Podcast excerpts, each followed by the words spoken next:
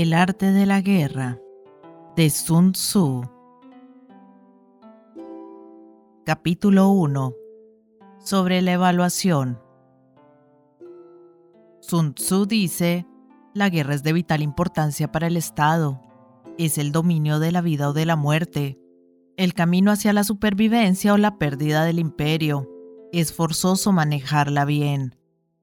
No reflexionar seriamente sobre todo lo que le concierne es dar prueba de una culpable indiferencia en lo que respecta a la conservación o pérdida de lo que nos es más querido, y ello no debe ocurrir entre nosotros. Hay que valorarla en términos de cinco factores fundamentales y hacer comparaciones entre diversas condiciones de los bandos rivales con vistas a determinar el resultado de la guerra. El primero de estos factores es la doctrina, el segundo el tiempo, el tercero el terreno, el cuarto el mando y el quinto la disciplina. La doctrina significa aquello que hace que el pueblo esté en armonía con su gobernante, de modo que le siga donde sea, sin temer por sus vidas ni a correr cualquier peligro.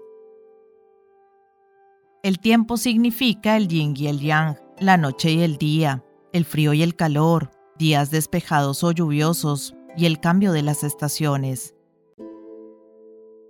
El terreno implica las distancias y hace referencia a dónde es fácil o difícil desplazarse, y si es campo abierto o lugares estrechos, y esto influencia las posibilidades de supervivencia.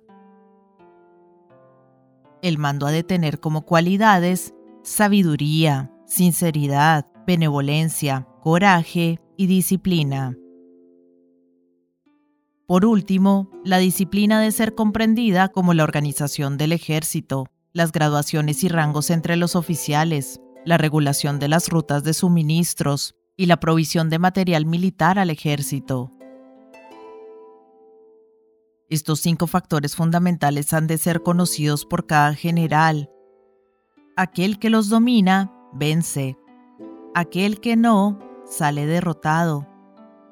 Por lo tanto, al trazar los planes, han de compararse los siguientes siete factores, valorando cada uno con el mayor cuidado. ¿Qué dirigente es más sabio y capaz? ¿Qué comandante posee el mayor talento? ¿Qué ejército obtiene ventajas de la naturaleza y el terreno?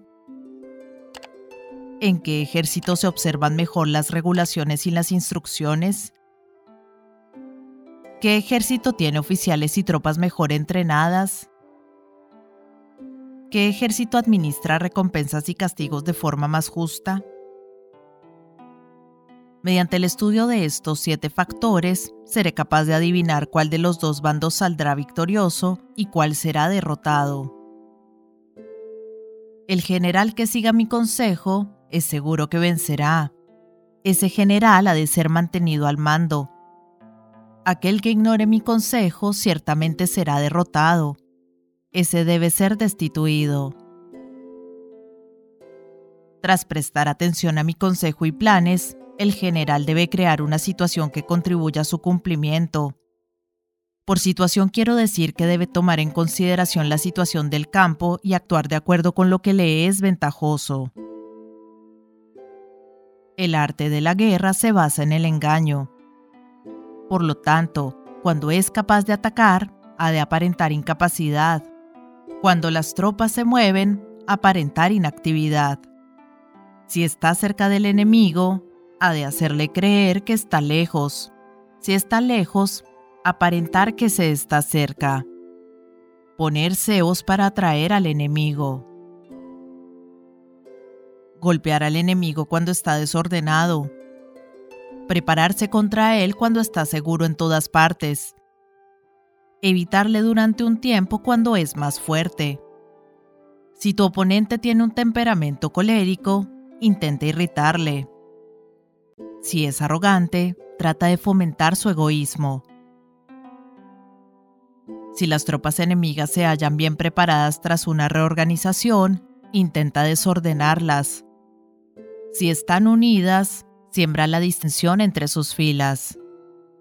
Ataca al enemigo cuando no está preparado y aparece cuando no te espera. Estas son las claves de la victoria para el estratega. Ahora, si las estimaciones realizadas antes de la batalla indican victoria, es porque los cálculos cuidadosamente realizados muestran que tus condiciones son más favorables que las condiciones del enemigo. Si indican derrota, es porque muestran que las condiciones favorables para la batalla son menores. Con una evaluación cuidadosa, uno puede vencer.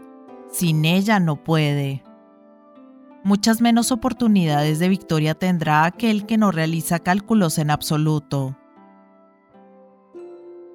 Gracias a este método se puede examinar la situación y el resultado aparece claramente.